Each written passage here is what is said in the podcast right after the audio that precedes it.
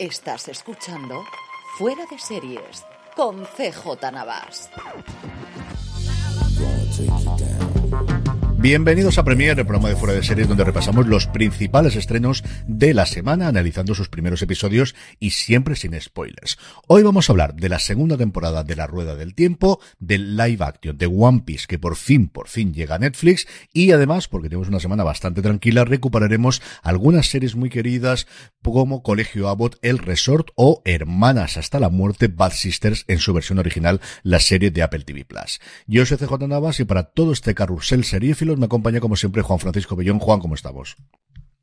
Muy buenas, pues con una semana, como tú decías, tranquila, pero creo que con dos grandes estrenos muy esperados a vísperas de una semana muy potente que llegará la semana que viene. ¿Qué, qué ganas? Sí, desde luego septiembre no es el septiembre de todos los años con el tema de la huelga. Hay varios estrenos que estaban previstos para este mes que se han pospuesto al menos hasta noviembre. Veremos.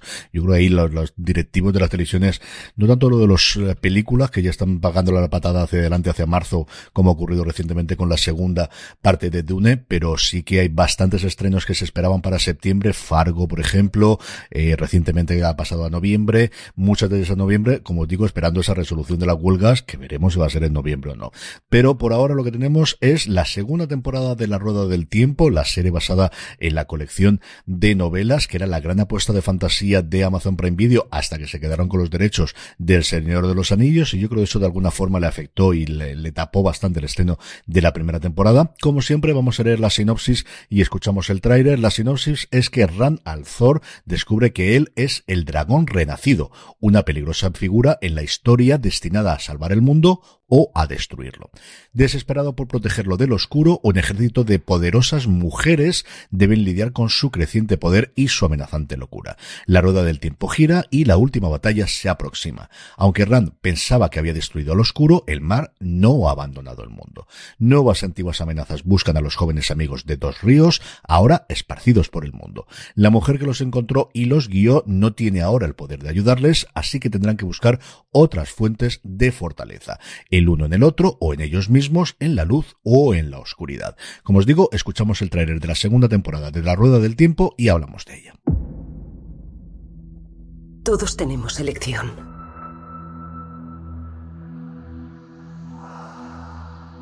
Y cada elección tiene sus consecuencias. No derrotamos al oscuro, lo liberamos. Nadie debería tener tanto poder.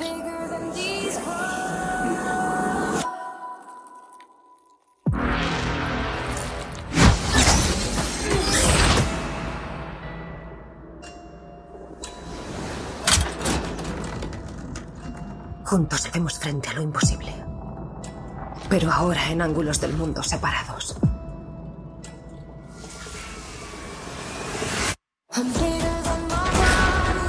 proteger a Ram y guiarle. Eso es lo único que importa. No puedes controlarle. Sabes que albergas algo en tu interior. Algo que implora sangre. Quiero saber cómo controlarlo. Se acerca la última batalla. Con esto el mundo será nuestro.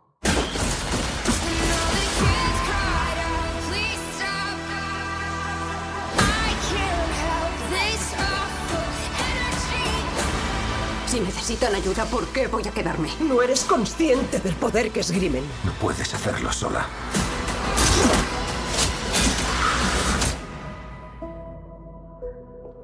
Hay muchos senderos para moverse de noche. La historia no siempre la escribe el más poderoso, sino quienes sobreviven. Estoy harto de ser el palo en la rueda.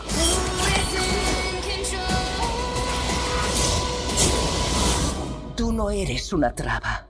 Eres el agua que hace girar la rueda.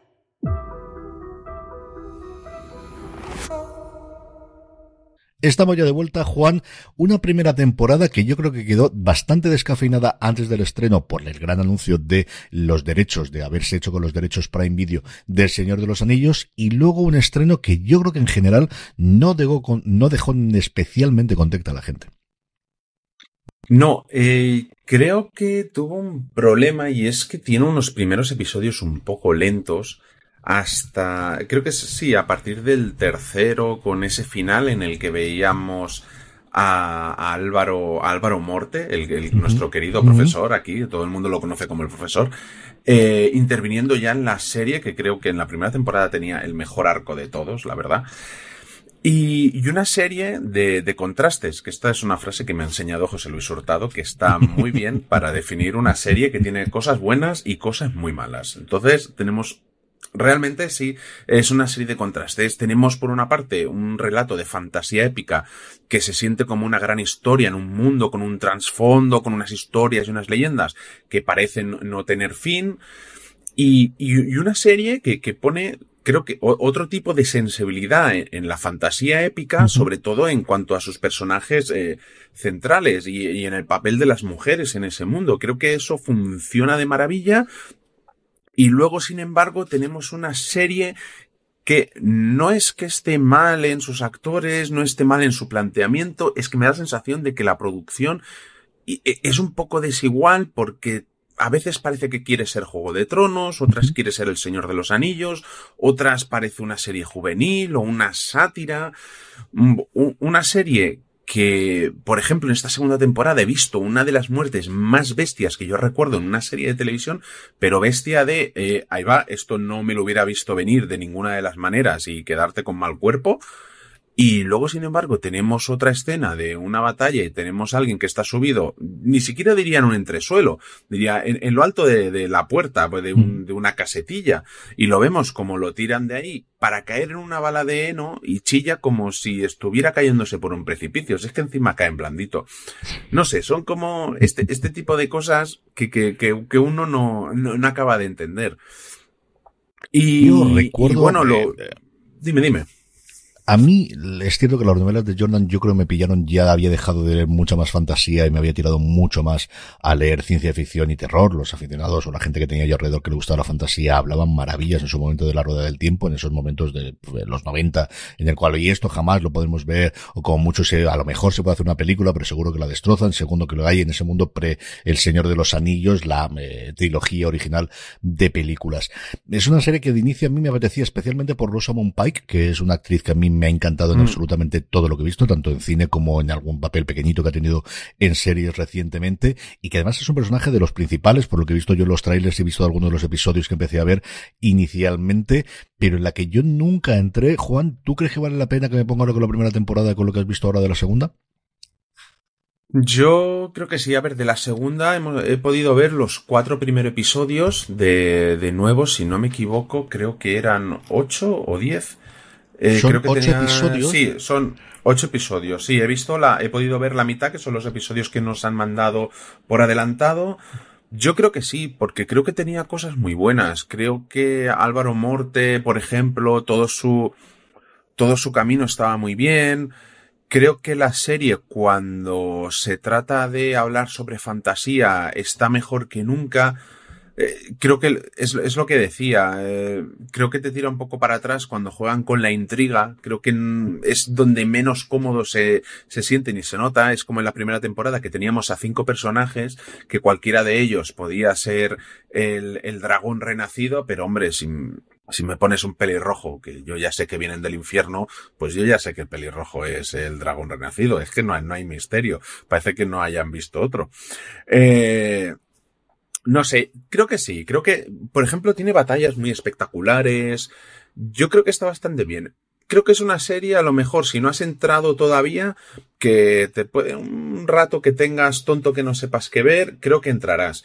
Si te la coges con muchísima expectativa, igual te decepciona un pelín, pero creo que tiene cosas muy buenas. Eh, hay arcos de personajes como el los personajes de, a ver si lo pronuncio bien porque el nombre es un poco raro, de Nina Eve y Lan, que Lan es el, el protector de, del personaje de Rosamund Pike.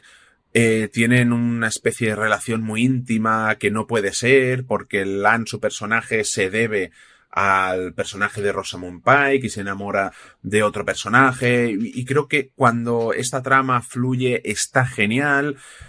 Es, es lo que te digo, como hay muchos contrastes, cosas que están muy muy bien, cosas que, que te dejan con ganas de más, quiero saber más sobre este mundo, explícame más, y, y otros momentos que se sienten como muy tontos o, o demasiado juveniles.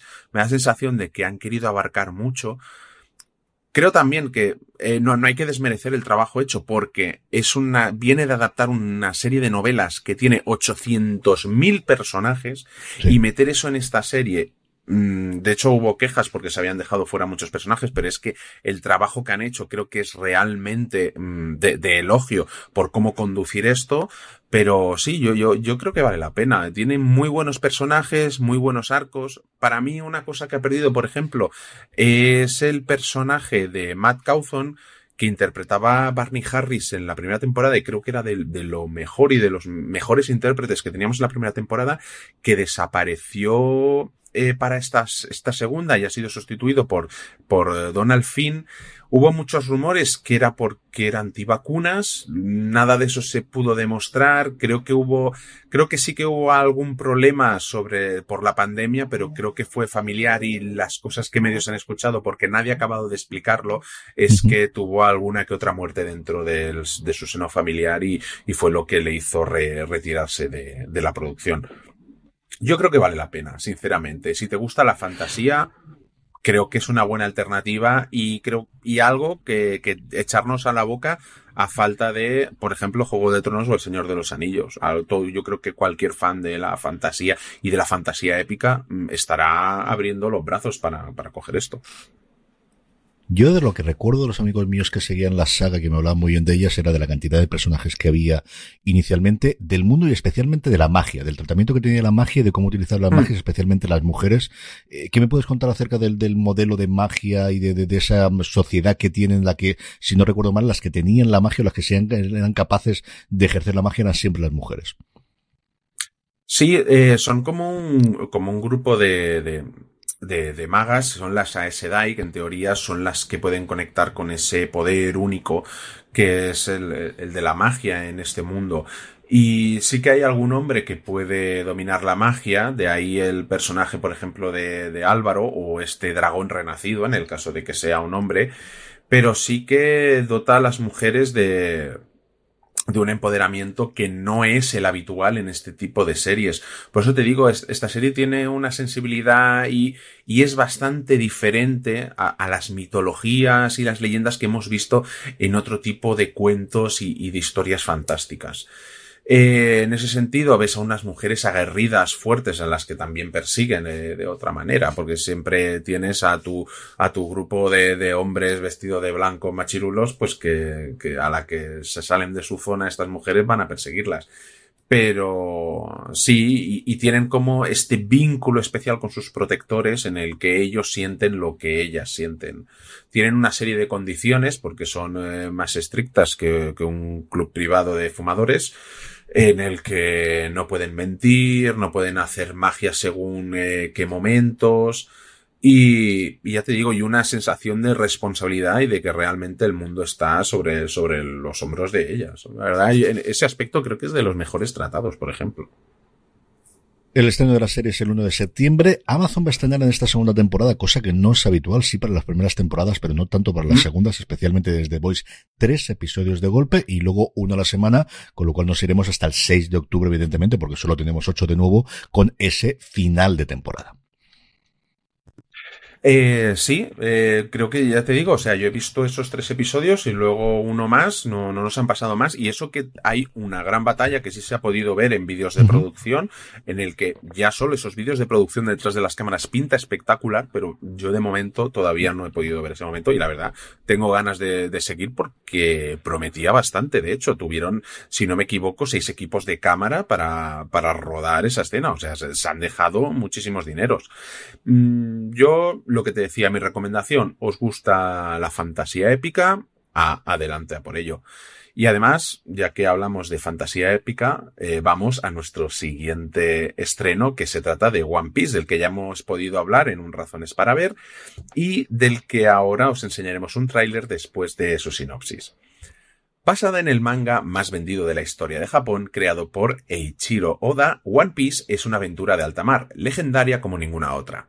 Monkey D. Luffy es un joven aventurero que siempre ha ansiado la libertad, así que abandona su pueblo para emprender un peligroso viaje en busca del mítico tesoro del que hablan las leyendas, One Piece, y convertirse por fin en el rey de los piratas. Si desea conseguirlo, tendrá que reunir a la mejor tripulación y hacerse con un barco para escudriñar cada rincón de los vastos océanos, ser más veloz que los marines y burlar a peligrosísimos rivales sin parar. Como decía, escuchamos el tráiler y seguimos hablando de ella.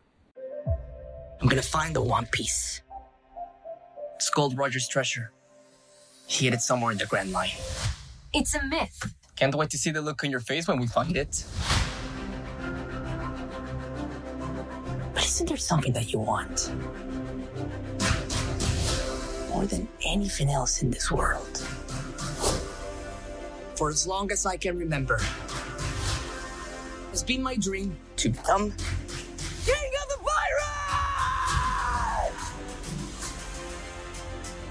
King of the pirates, eh? Some treacherous path. If the path seems too easy, then you're on the wrong path. Piracy is a scourge upon this world. We will capture them, and they will be brought to justice. Hit the deck! Don't let anything get in the way of your dreams. Not everyone gets to follow their dreams.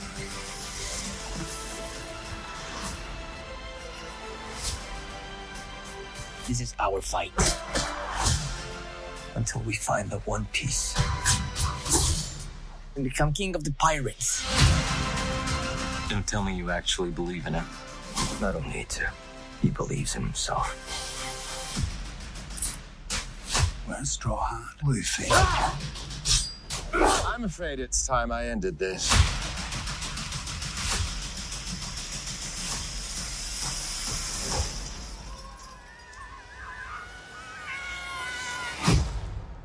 That went pretty well. Don't you think?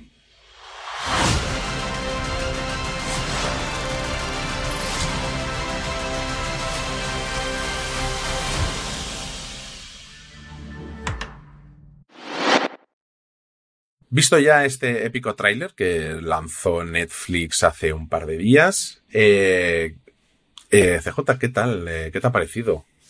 Yo creo que aquí Netflix tiene y sabían lo que tenían. O sea, yo creo que la, la promoción que hemos visto hasta este mismo tráiler que acabo de escuchar los publicaron horas antes de que se emitiese la temporada completa el pasado día 31 de, de agosto. Yo creo que saben que tienen primero una gran primera temporada y luego la posibilidad de hacer algo muy grande y convertirlo en una de las franquicias o de una de las series recurrentes. Es cierto que aquí va a ser complicado que tengamos una temporada nueva todos los años o eh, por las complejidades de producción que tiene la serie, pero creo que saben que lo tienen. Saben que lo tienen por el fenómeno global, que ellos mismos dicen en el propio tráiler que tiene el haber vendido 500 millones, que se dice pronto, de mangas, del efecto que ha tenido el anime de lo emitido durante más de 20 años, y es que creo que es una grandísima serie de aventuras para compartir en familia, que te tiene una sonrisa perenne en la boca, así lo he estado yo, y que cuando quieres ser dramática lo consigue mucho más de lo que yo pensaba. Creo que tiene dos, tres, cuatro giros a lo largo de la primera temporada que yo desde luego no me lo esperaba, que no esperaba que iba a ir por esos derroteros, que no iba a tener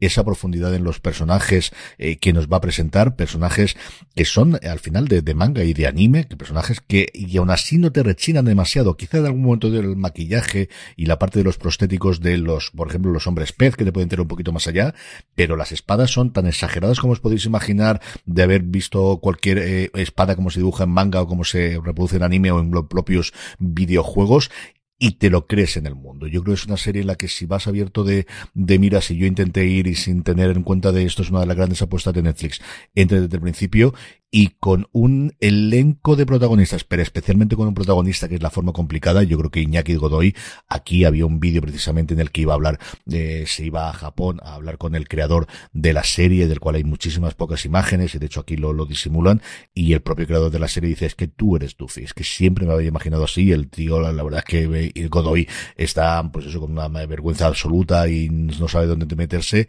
pero es que lo hace maravillosamente bien, es que te crees, mira que es complicado, yo creo que si no cuadras el casting, quizás del resto, de Nami puede ser complicado, de Zoro, del resto de los compañeros que tiene, podría sobrevivir sin él, pero si no clavas el, casting con el protagonista iba a ser muy complicado, y de verdad que aquí es una labor, mm, no sé cuánto casting, no sé cuántas audiciones habrán tenido, pero lo han clavado.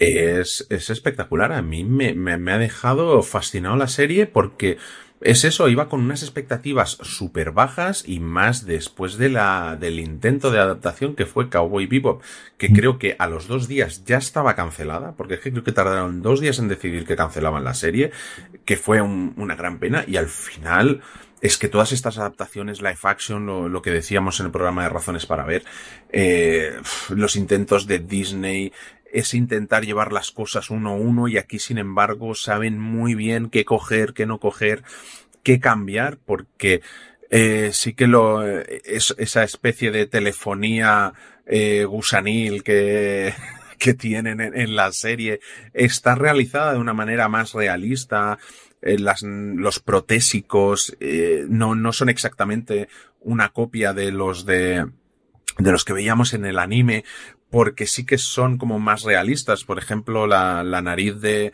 de Arlon, que es como una especie de hombre eh, tiburón eh, sierra, eh, es, cambia bastante por el hecho de uno ser más caricaturizado y aquí se basa más en la realidad.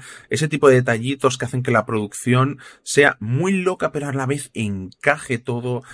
Eh, tiene un arranque sensacional porque es que me encanta el arranque que tiene con el rey de los piratas eh, a voz viva, haciendo que todo el mundo salga como loco a buscar un tesoro.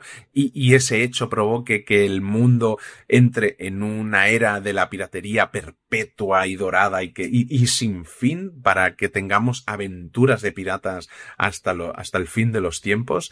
Y, y lo que decías y una serie que a su vez eh, no deja de ser cómica visualmente y también pues eh, cómica porque tiene momentos de carcajada y sin embargo muy dramática en algunos momentos como el, el, el arco de, de, de, Sanji que interpreta eh, Taze Skylar que creo que llegué incluso a soltar alguna lagrimita para mí es el mejor arco de, de los de los eh, cuatro o cinco protagonistas y, y oye, fa, fantástico esto. No, no, no, no sé tú cómo, qué, qué, qué gana. Tiene Yo que tengo ganas de que de que sa tiene Sí, unas sí, sí. grandes presentaciones de personajes de todos y cada uno de los miembros del elenco de la tripulación que Monkey D. Luffy va reclutando a lo largo de esta primera temporada, de los ocho episodios en los que al final se quedó esta primera temporada, estaban planificados diez y yo entiendo que por la pandemia o luego por agrupación se han quedado solo en ocho tienen, y lo comentamos también en Razones para Ver, personajes tremendamente diferentes entre sí, que te lo crees a todos y que cuando te cuentas su, tra su intrahistoria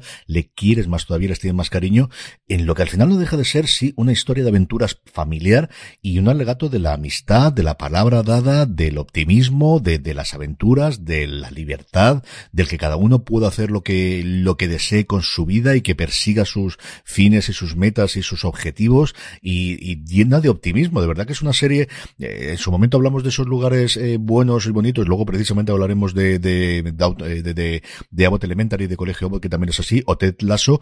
Esta es una serie que te reconcilia con esa parte, de, la gente mm. puede ser buena, la gente puede elegir ser buena o ser mala.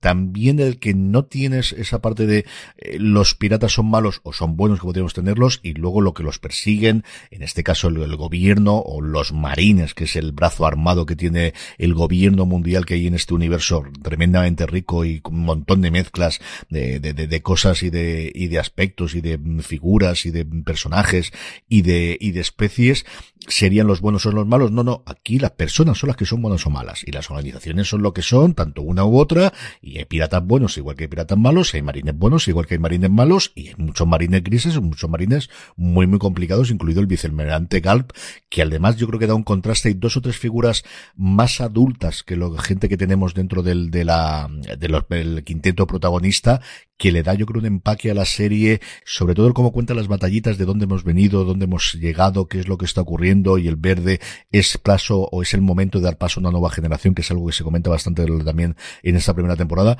Yo no puedo decir otra cosa que me ha, superado totalmente mis eh, ha superado totalmente mis expectativas, la de mis hijas, te digo, porque además la tenía enganchada. Yo creo que esta te puede gustar. Ah, papá, me estás contando que sí, de verdad que te puede gustar y fue uno detrás de otro sin parar. De, de, pero no tenías que hacer, no, no, no, otro. Pero, ¿cómo está esto? Pero quiero ver más. Así que, y yo creo que no va a ser la única que las que la vean, y yo creo que como se enganchan al manga y al anime, tengo aquí, mm, vamos, fans de One Piece bastante, bastante tiempo, yo te lo digo yo. ¿Ya, ya te has suscrito a Crunchyroll? Pues ahí tendría, lo, he pensado, te juro que al menos poner el primero de los animes sí que lo había pensado, pero yo creo que había menos saturación, pero para cara al fin de semana tengo que mirar a ver el manga, al menos la primera colección, a ver cuánto cuesta, si la puedo comprar y si está disponible a la venta, que yo entiendo que sí, que, y más aún después del estreno, yo supongo que se habrá reeditado, si se habría quedado, y sobre todo para la parte del anime, sí, yo creo que empezar a ver alguno de ellos, yo creo que es justo y necesario, sí. A mí me, gusta mucho la inspiración de, personajes que, que, tiene la serie. Eh, mucha gente la compara con Piratas del Caribe, pero cuando se creó One Piece no existían las películas de Pirata del Caribe. Entonces, por ejemplo, tenemos a, a Monkey D. Duffy, que creo que ya por el nombre que tiene es una clara inspiración a la saga Monkey Island que en aquello, que cuando se creó esta serie sí que en los años 90 todavía era un boom esta, mm. esta saga de videojuegos y que precisamente era eh, un chico que soñaba con ser pirata, un chico bondadoso, más tonto que, que, que, aquí Monkey, porque Guy Bruce siempre fue un, un, un tonto simpático y que, lo que quería era precisamente lo, mismo que el personaje de Iñaki Godoy, que necesito un barco, una tripulación que van a ser mis amigos y un mapa para buscar un tesoro. Eso es lo que quería Guybrush y este es el, objetivo de, de, Duffy cuando empieza la serie. Y luego, por, por ejemplo, vemos esos eh, paralelismos también en otros compañeros como a Jacob Romero que interpreta a Usopp, que es un tropo de, del, león cobarde, de, del mago de Oz, que lo que él ansía buscar es, es su coraje y su espíritu aventurero que nunca ha podido encontrar.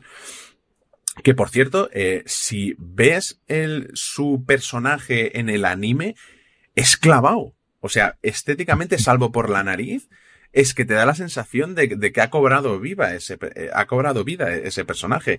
Es, es maravilloso. O si ves el, personaje de Arlon, que es el enemigo de final de, bueno, el, gran enemigo de esta primera temporada, eh, es que, o sea, el trabajo de maquillaje es fantástico. Veíamos esas peleas acrobáticas sin descanso, en el que intervienen muchos personajes con, con muchos protésicos, con espadas gigantes que, que sí están hechas de, fibra de vidrio para que no pesen, pero que unas coreografías y unos movimientos de cámara que a mí me tienen eh, loco de contento y que y que como a veces eh, entrábamos en terrenos más dramáticos en el que se nos explicaba mucho background de esos personajes, quizá es lo único que he echado un poquito en falta en esta temporada, algún momento más de acción o de aventura en alta mar, por ejemplo.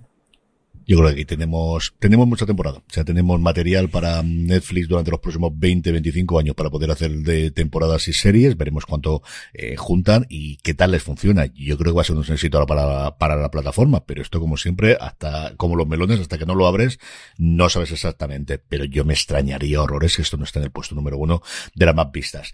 Que llegue a ser un éxito tipo los Bridgerton o llegue, ya no te digo el juego del calamar, pero que esté en esa tendencia de las 5 o 10 mejores series más vistas de Netflix, no lo sé. Que es una serie que se gusta al público infantil y juvenil, se puede rever muchas otras veces. Yo creo que eso también es una cosa que la serie tiene a diferencia de otras producciones de Netflix y yo estoy encantado con ella y con ganas de ver más temporadas cuando la huelga de guionistas y la huelga de intérpretes evidentemente lo permita, que ya veremos a ver cuándo es esto. Y estos son los estrenos. Pues sí, tenemos algún requisito más que se ha estrenado esta semana, pero los importantes realmente son estos. Así que lo que vamos a hacer es recuperar algunas series de las que hacía tiempo que no hablábamos y que tenéis disponibles ya en las distintas plataformas, empezando por Colegio Abbott, la serie que sigue a un grupo de maestros reunidos en una de las peores escuelas públicas del país, simplemente porque les encanta enseñar. Escuchamos su tráiler y volvemos enseguida. Dorks,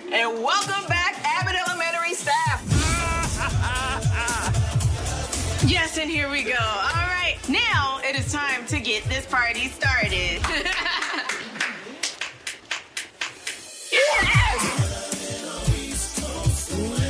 I'm ready to take the year on. I've got it down. These first graders won't know what hit them. That's enough. Make your voice deeper. That is enough. My work here is done, Padawan. Melissa, we don't have enough kids for a full third grade class, so now they go to you. Hey, how many extra kids? Ten. I mean, great. Melissa, are you okay? Being a teacher is being asked to show up every day and try our best. Mrs. Howard, Gregory, I'm glad you're in one place. I have an emergency. What's up? What's wrong? Well, here is the thing. You know I'm out of here. This food. You eat like you took a cooking class in prison. Just Whoa, take whoa. that. Sometimes friendship is the only meal you need. Thanks for being here. I think of you like a young me. I think of you like an old me. This ain't a star is born. I shut your tiny ass down. It's gonna be a great year. It is, isn't it? This is exactly what I want for myself this year. I'm 100%. Well, I guess somebody's got it together this year. And I'm happy they're noticing. It's very zen, actually. You guys gotta see what's in the cafeteria. For real. Juan, hemos escuchado el tráiler de la segunda temporada de Colegio Abbott, de Abbott Elementary, en el título original, la creación de Quinta Brunson, una persona que mm, estaba haciendo su labor de eh, actriz, que hacía cosas de producción, que hacía su stand-up, que hacía sus cositas, y de repente, después de mucho andar, decidió crear una sitcom clásica, porque a ella le gustan mucho las sitcoms, inspirada en la vida de su madre, que era profesora en un colegio público en su Filadelfia natal, y que ha sido una de las grandes comedias de los últimos años, y que sobre todo a ella la convertido en una de las personas más interesantes de eh, creadoras jóvenes en Hollywood. Tenemos dos temporadas, la primera duró solo 13 episodios porque se estrenó a mitad de temporada, la segunda ya tiene 22, que por fin las tenemos disponibles en Disney Plus. ¿Qué es lo primero que conociste tú sobre la serie, Juan? Pues yo lo primero que conocí creo que fue la gala de los semi que, que premió la serie en, en la primera temporada, que fue en plan, oye, esto no, es, no está en Netflix, no está en HBO, no está en tal sitio. ¿Dónde narices está esto? Aquí en España no, no se podía ver y es porque se emitía en, en ABC y, y en Hulu, que aquí no sé si nos había llegado ya o estaba a punto de llegar eh, Disney Plus, que es el, el partener de, de, de Hulu en Estados Unidos. Y, y oye, pues expectante de a ver qué es esto. Y lo que me encontré fue un, un anhelo que yo no recordaba que tenía por ver más capítulos de The Office y lo tenía aquí en forma de profesores de, de un colegio.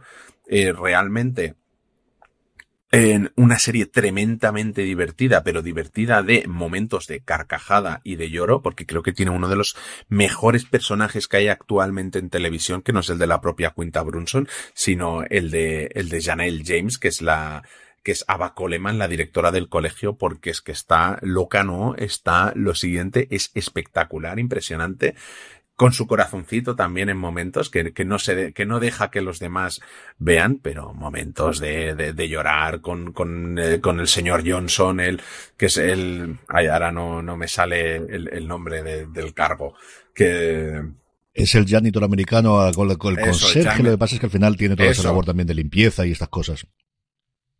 Eso, y, y me parece sencillamente espectacular. Con un, con un actor que yo me enamoré de él, que es eh, Tyler James Williams, haciendo de, de, de Gregory, que lo teníamos en aquella serie perdida, porque no está aquí en ninguna, en ninguna plataforma, de todo el mundo odia a Chris, una serie eh, que a mí me parecía descacharrante en su momento y que aquí vimos en cuatro.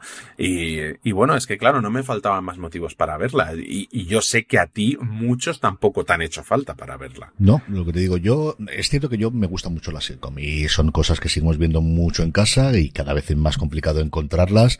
Y esta era una serie que cuando se anunció me gustaba mucho la temática. Lo que empecé a ver con los trailers me gustó también muchísimo. Igual que tú, yo conocía a Taylor eh, James Williams desde su papel en Todo el Mundo Odia a Chris, que estaba de alguna forma basada en la vida de Chris Rock, que era productor ejecutivo de la misma. Y es una serie que me cautivó desde el primer episodio. Es una serie de lo, eh, creo de las cosas que más puedo hacer es que me recuerda a Parks and Recreation, que es, si no mi serie favorita de todos los tiempos, mi segunda serie favorita de todos los tiempos. Y a diferencia de Parks and Recreation, es que esta funciona bien desde la primera temporada. A Parks le costó una temporada, temporada y media ser lo que después fue, como os digo, para mí, la mejor o la segunda mejor serie que yo jamás haya visto.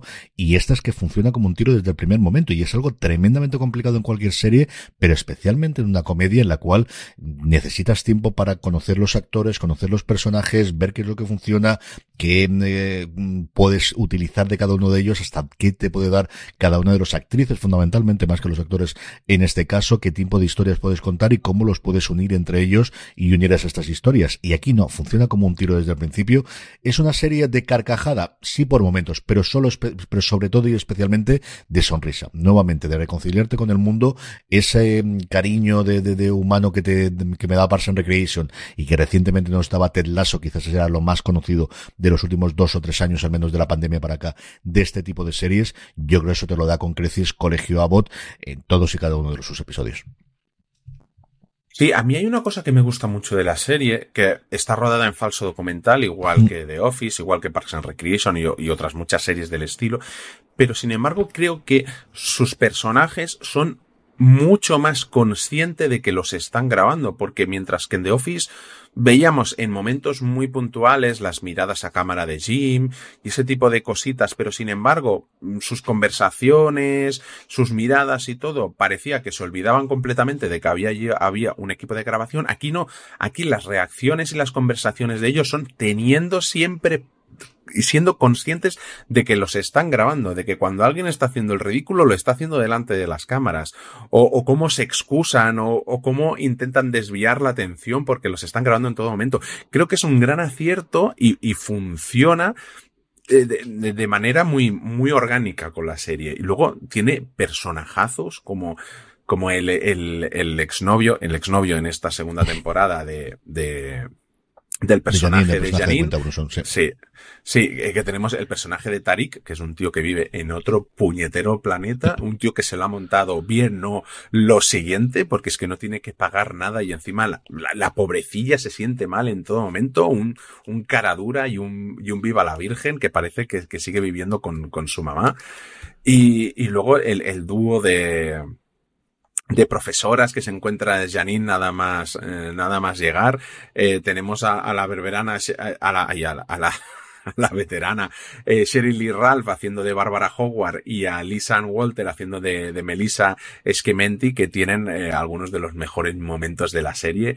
Una es como la madre y la profesora perfecta y, y la otra es la tía más macarra que te puedes encontrar en, en el Bronx americano. Me parece que, que tiene personajes que, que son sencillamente geniales y muy bien escritos.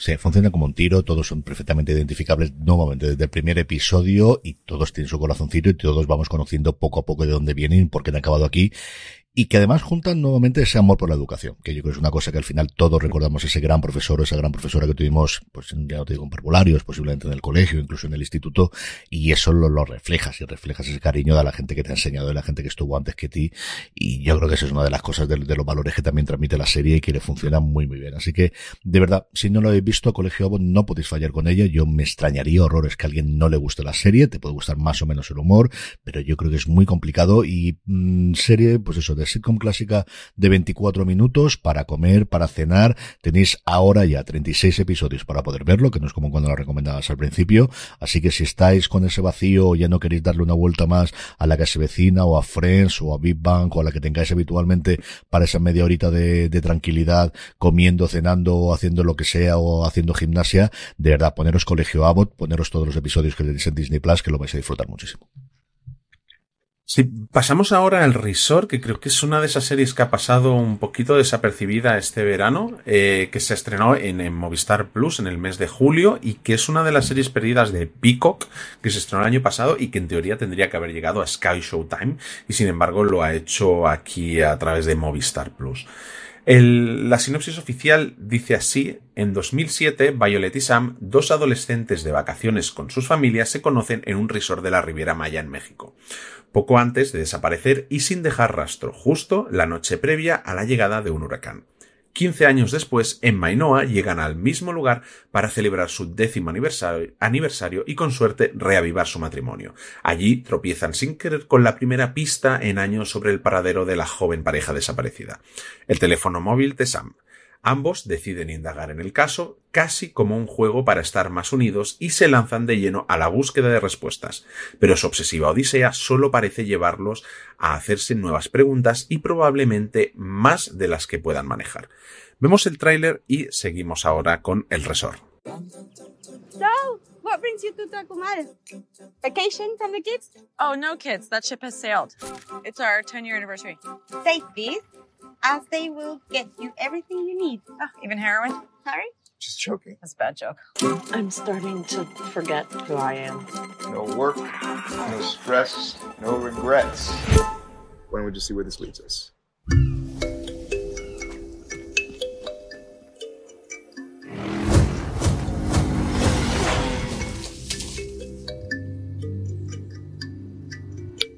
This phone belonged to a kid who went missing down here 15 years ago. It belonged to Sam Wofford. Sam and his mom and his dad and his girlfriend arrived at this resort on Christmas night. But then the next morning, he's gone. Later on, this other guest from the resort was also reported missing.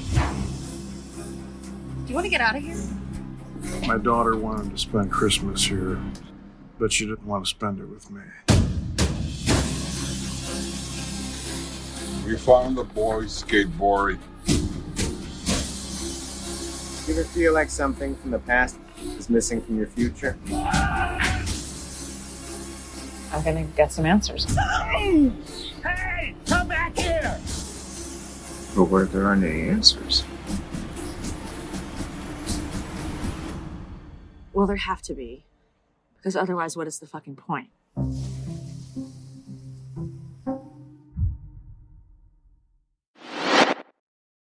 Visto ya el tráiler, eh, ¿qué te ha parecido a ti esta serie de que llegaba bajo el gran nombre de, de, Sam Smile, creador de Mr. Robot, que aquí ejerce como, como productor ejecutivo más que como showrunner, que, que, que su showrunner sí que es Andy Siara, que es el, el mismo showrunner de la serie Palm Springs, aquí algo menos conocida.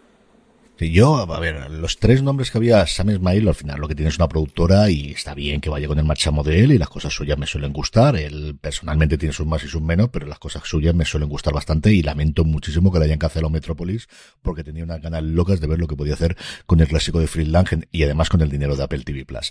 Dicho eso, los tres nombres que a mí me llamaban de la serie cuando en su momento se estrenó en Pico, que es cuando yo la vi, eran sus dos protagonistas, Christine Milotti, la madre de cómo conocía a tu madre, que era una cosa maravillosa y que siempre estado bien, allí es donde la descubrí y que siempre ha estado bien, y luego el primer gran papel de William Jackson Harper después de que terminase The Good Place, hablando precisamente de sitcoms que al final te reconcilian con el mundo y que, y que hacen que te caigan bien, ¿no?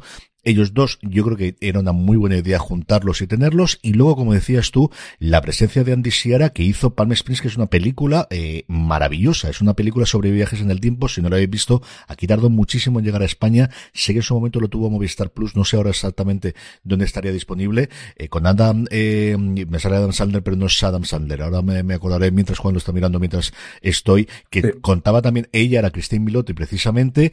Y a mí es una película que me fascinó y mira que es complicado contar una historia nueva y que resulte fresca, que resulte diferente de viajes en el tiempo o más que de viajes en el tiempo del Día de la Marmota, que era fundamentalmente And, lo que tenía. Andy Samberg. Andy Samberg, eso es, que me sabía Adam Sandler todo el rato porque está ahora con la película de Netflix que está todo el mundo hablando maravillas de ella. Eh, Samberg que también venía de hacer justo en, en ese momento cuando hizo Palm Springs, creo que era eh, justo el momento en el que no acababan de renovar Brooklyn Nine-Nine y por eso pudo hacer en su momento la película. Así que por esas tres razones y porque era una de las primeras apuestas de Peacock antes de que le llegase un poquito este año. Yo creo que ha tenido ya un poquito más de éxito, especialmente con Poker Face, pero era uno de esos distintos intentos que ha ido haciendo pico poco a poco de hacer series. Lo que comentaba Juan, es una serie complicada de hablar por lo que ocurre de mitad de temporada en, en adelante, pero la premisa inicial es, ellos dos llevan 10 años eh, casados, se van a la Riviera Maya porque pues después de 10 años casados ven que ya la llama no era lo que era antes, intentan hacerla haciendo juegos acuáticos, yendo a viajes en quad, haciendo absolutamente todo lo que se supone que tienes que hacer para revivar la llama y descubren que lo que les permite revivir la llama lo que le va a hacer es esta investigación, esa desaparición de dos adolescentes 15 años anteriores y ese descubrimiento de ese móvil de concha de toda la vida de lo que teníamos en el 2007 que les hace investigar juntos y meterse a, hacer investigadores eh, amateurs y que eso es lo que realmente les va a unir a ellos dos. Yo creo que ellos están absolutamente deliciosos. Creo que la serie son dos series en una y eso es lo que yo creo puede complicar a nivel de crítica y a nivel de recomendarla. Y además no sé si la gente que le gusta la primera parte de la serie le gusta la segunda y viceversa. Yo creo que eso es uno de los grandes problemas que tiene la serie, Juan. Y, y sin embargo, a mí es lo que me, me ha gustado. No sé, creo que a veces eh, está bien que algo acabe siendo otra cosa de lo que empieza. Mm. Eh, tenemos una serie de, de, investigación que de lo que parece un asesinato a, primera instancia y acaba derivando en, en, una serie de aventuras en un género que a mí me da la sensación de que se ha perdido mucho en, en la televisión, de que ya no hay ningún gran exponente, parece que los superhéroes lo ha copado todo y nos llegaba este mismo verano a la vez que nos llegaba Indiana Jones, creo que es una magnífica coincidencia, no creo que sea la mejor serie del año que, que recibimos, pero sin embargo sí que es una serie que a priori parecía pues algo que le podía gustar más a, a, la gente que está enganchada a los true crime y a los asesinatos y sin embargo tenemos una serie tremendamente familiar, porque creo que es algo que se puede ver con la familia y disfrutarla todos juntos, y es eso, y de un mm. paso de algo que empezaba como un misterio, que, que acabemos en, en, en una aventura por la búsqueda de eso, de, de, de, esa incógnita que tenemos, que se nos plantea y que nos lleva a otra cosa eh, fascinante, mejor o peor tratada, pero creo que, que, que un, para mí es todo un acierto, que toca temas importantes como el de estancarse emocionalmente, de no superar un trauma, de no perdonarse a uno mismo, y, y que tiene uno de los conceptos para una pareja que lleva ya unos cuantos años que no había oído nunca y, me tiene fascinado, que es el de la pubertad del matrimonio. Aquello se me quedó en, la cabeza y digo, hostia, no, no había sentido esto en mi vida, lo de la pubertad del matrimonio, y me parece mm, eh, perfecto para describir su, su, su relación. De, llevamos ya unos cuantos años, de te quiero, puedo, quiero estar contigo, pero sin ti, eh, todo me molesta, pero no, mi vida es aburrida, pues lo que siente un, un adolescente un poco con su vida que no sabe qué hacer, pues aquí un poco lo mismo. Y que creo que hila muy bien eh, personajes que parecen sacado de historietas de comedia, de que, que, parece que hay un tramas de fondo de pueden ser de narcotraficantes, de lo que sea. Y al final creo que todo converge, con, congenia bien. Christie Miliotti está fantástica, William Jackson, Harper también. Yo me he encontrado algo muy, muy refrescante para este verano y, y, que creo que, ya que todavía no ha acabado el verano y viendo el año pasado que estábamos a 24 de diciembre todavía en camiseta corta, pues hombre, pues para, para un invierno refrescante puede ser esto también válido. El elenco está muy bien. Está, como os digo, los dos protagonistas, William Jackson Harper y Christine Milotti, son dos grandes actores. A mí me gustan muchísimo los dos. Y luego, los dos adolescentes que hacen de esa pareja que desapareció hace 15 años, Violet y Sam, eh, a él yo creo es mucho más conocido que es Skyler Gisondo. Ella yo creo que lo he visto en alguna cosa antes, a Nina Blumgarden. Yo creo que está muy bien la relación de ellos dos y cómo empieza y cómo se conectan y cómo se empiezan conociendo. Y luego hay dos pesos pesados como son Dylan Barker y sobre todo Nick Offerman, que están también dentro de la serie en papeles relativamente menores, eso sí es cierto, quizás los otros cuatro son los más importantes que tenemos, pero que también acompañan muy muy bien a la, a la trama. Yo de verdad que creo que es una serie que vale la pena que os acerquéis, que os va a dar algo diferente, os guste más, os guste menos, eso yo creo que al final lo podéis ver cuando, cuando concluyáis la serie, pero sí que creo que es una serie distinta de la que vais a poder ver. Si estáis buscando algo diferente, yo creo desde luego The Resort, eh, que la tenéis disponible ya completa en Movistar Plus, es una muy buena elección para lo que, eh, para este próximo mes antes de que termine el verano. Y si te parece, Juan, cerramos con Hermanas hasta la muerte, la serie de Apple TV Plus, creada por Sharon Horgan. Su sinopsis es las hermanas Garvey siempre han cuidado las unas de las otras. Cuando su cuñado fallece, su compañía de seguros inicia una investigación para demostrar una intención dolosa, poniendo el foco en las hermanas porque todas ellas tenían muchas, muchas razones para matarlo. Escuchamos como siempre el tráiler y volvemos enseguida. God gave John Paul the strength to be an unforgettable human being. Let us give thanks for the joy he spread his whole life long. Everything bad that could have happened has happened. Except that. Who knows if there's foul play here, but if there is, the culprit usually shows up at the funeral. All right, Columbo. Claffin and Sons. We're handling John Paul's life insurance policy. Were you very close? Yeah, he was our brother-in-law. My condolences, Mrs. Williams. Oh, egg and onion. It's like you knew I was coming. Did you? She can't find out what we did. Do you like it? Can I grab you some? I know you don't think he's a good man. Families, they're complex. I'm warning you. She doesn't respect you because you're weak. I found myself an old red light tattooed on a sign. She wasn't always like that. He's sucking the life out of her. Well, we'll just have to wait till he dies of cancer or something. Why not give nature a helping hand? You're talking about taking a man's life. Not a man. That monster.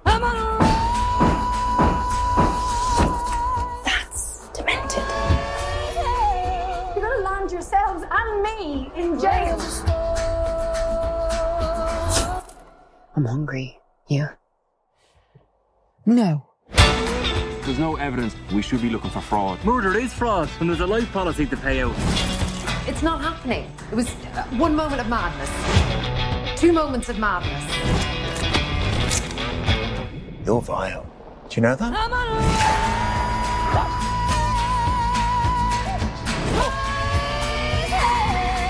You can't just explode a man.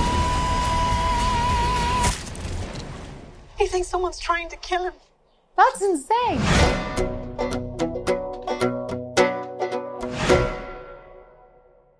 Juan, ¿cómo conociste tú el proyecto de Bad Sisters, que es como se llama en el original, Malas Hermanas, pero que aquí Apple TV Plus decidió traducir como Hermanas hasta la muerte?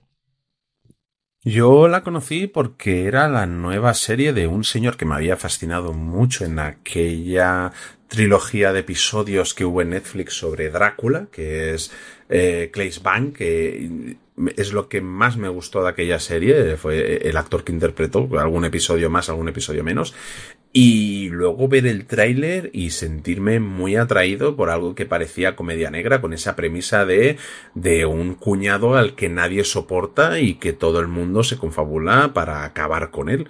La premisa de no sabemos quién ha sido, eh, ya me parecía fantástica, pero es que mmm, lo que te encuentras es a, a Claes Bang haciendo de John Paul Williams, o como las hermanas le llaman cariñosamente, el capullo, eh, uno de los mejores malos, malísimos que yo he visto en una serie de televisión. Es fantástico, lo borda, es un ser despreciable, manipulador.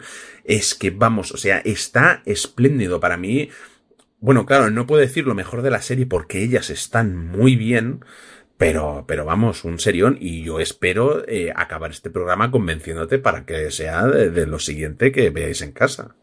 Yo convencido estoy. Yo es una serie que sabiendo que era una creación de Sharon Horgan, es cierto que basada en una novela, o en una serie, perdóname, eh, belga original que se llamaba Clan, pero Sharon Horgan había hecho una de las mejores comedias con el punto dramático que tenía de los últimos tiempos como era Catastrophe, es una serie que a mí me, me fascinó, me gustó muchísimo lo que hizo en su momento, me gusta mucho como actriz y era una serie que tenía muchas ganas de ver, pero una serie que creo que le podía gustar mucho a mi mujer y digo, vamos a verlo los dos juntos. Y al final, por H y por B, al final eh, se nos quedó ahí trasconejada y tengo ganas de recuperarla, porque yo recuerdo el tráiler, la premisa gustarme mucho, el tráiler gustarme mucho, ver yo creo que el principio del primer episodio y lo que había hasta entonces gustarme bastante, leer varias de las críticas que se publicaron en su momento cuando se emitió exactamente igual y todo el mundo que la ha visto alrededor me ha hablado muy, pero que muy bien de ella. Así que no es por falta de ganas, ni tampoco en este caso por falta de tiempo de decir es que tengo la avalancha de aquí. No, no, era de voy a intentar encontrar un momento para poder verla junto a mi mujer que yo creo que le puede gustar y si no, bueno, pues al final tiraremos el uno por un lado y el otro por el otro para poder verla. Pero, pero yo creo que le puede gustar mucho y creo que de verdad que creo que es una serie que a mí me va a gustar mucho porque el tono de comedia que suele hacer Sharon Horgan es un tipo de humor que a mí me suele gustar bastante. Sí, además muy, muy bien calibrado, combina muy bien lo que es el misterio, el drama y, la comedia negra.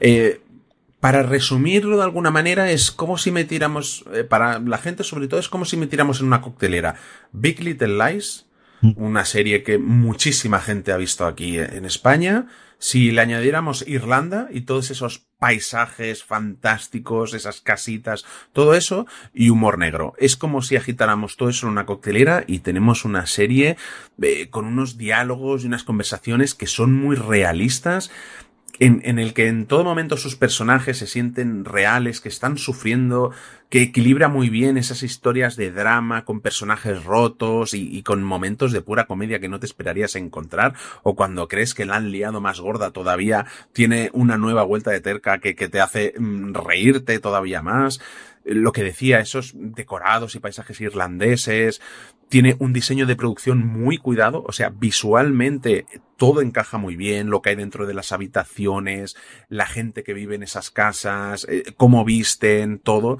Ya te digo, y, incluso mm, sitios que no sabías que existían, como el Forty Foot, que es, que es una roca desde la que se salta al mar y que James Joyce eh, hablaba de ella en pasajes del Ulises. Eh, ya te digo, o sea, una serie que yo esperaba que me iba a gustar y para mí fue una de las mejores series del año pasado, con la que disfrutamos mucho en casa. Teníamos ganas de que llegara cada, eh, cada viernes eh, para ver el siguiente episodio y en el que a priori se presenta, eh, o sea, la serie cuando empieza es que el, el, capullo John Paul Williams ha muerto, es que está el nombre John Paul Williams cada vez que lo dicen, te, te, te cae mal, solo por, por, no sé, es que, es que ya todo, todo te cae mal de ese señor. Y en el que vamos a descubrir en cada episodio qué es lo que le hizo a cada una de las hermanas para que lo odien tanto. Y el numeroso, los numerosos intentos de asesinato que hubo previos hasta que alguien lo consiguió. Claro, el gran, la gran incógnita de la serie es quién fue y cómo lo hizo. Pero antes de eso, quizá hubo muchos intentos. O sea, que, que es que me parece maravilloso cada episodio de la serie. Fantástico. La primera temporada tiene 10 episodios y digo primera temporada porque yo, si no es porque lo dijeron así, que sería cuestión de buscar y navegar, siempre tuve la convicción de que esto era una miniserie, pero la serie ha sido renovada por una segunda temporada. Juan, conforme acaba la primera temporada, ¿tiene sentido o aquí vamos a tener de nuevo una especie de Big Little Lies? Eh, yo creo que no tiene sentido ninguno. La es que claro, esto está planteado como una miniserie y se queda cerrada. Ahora, si a mí me dices que lo resucitan, porque sí, porque es que lo necesitamos para hacer otra temporada de gente odiando a El Capullo y, y, de, y de gente planeando matarlo, porque es que es, realmente es muy divertida la serie cada vez que lo intentan. Eh, a mí me parece que me da igual que si ha habido un, un mago que lo ha resucitado o lo que sea, pero a mí me das otra temporada de este señor y de estas señoras y yo compro y firmo. Me da igual que tenga verosimilitud con la primera o con no. Es que es fantástico, de verdad, de verdad. ¿eh? Pues con esto concluimos el Premier durante esta semana, una semana, como os decíamos, tranquila de estrenos. La semana que viene ya no será así. Nos viene mucho, pero mucha cosa en las próximas semanas y a ver qué es lo que ocurre finalmente con las huelgas, especialmente de Hollywood. Pero seguimos teniendo muchos estrenos españoles, muchos estrenos europeos y lo que todavía tienen guardada en la nevera las distintas plataformas y canales americanos. Hasta la semana que viene, don Juan Francisco Bellón, un abrazo muy fuerte. Un abrazo muy fuerte, un placer. Y a todos vosotros, querida audiencia, gracias por escucharnos. Pasaros por la tienda fuera de series, fuera de series.com barra tienda, donde tenemos todas nuestras colecciones clásicas y también nuestra nueva colección homenaje a The Bear, llamada Original Beef, camisetas, tazas, chapas y también imanes. Pasaros, como os digo, por fuera de series.com barra tienda, que seguro que tenemos algo que os gusta. Volvemos la semana que viene en Premier, pero tenéis, como siempre, mucho más contenido, incluido ese razones para ver, analizando en mucho más detalle lo que esperar de la primera temporada de One Piece en Netflix en fuera de series.com. Gracias por escucharnos como siempre. Recordad, tened muchísimo cuidado de fuera.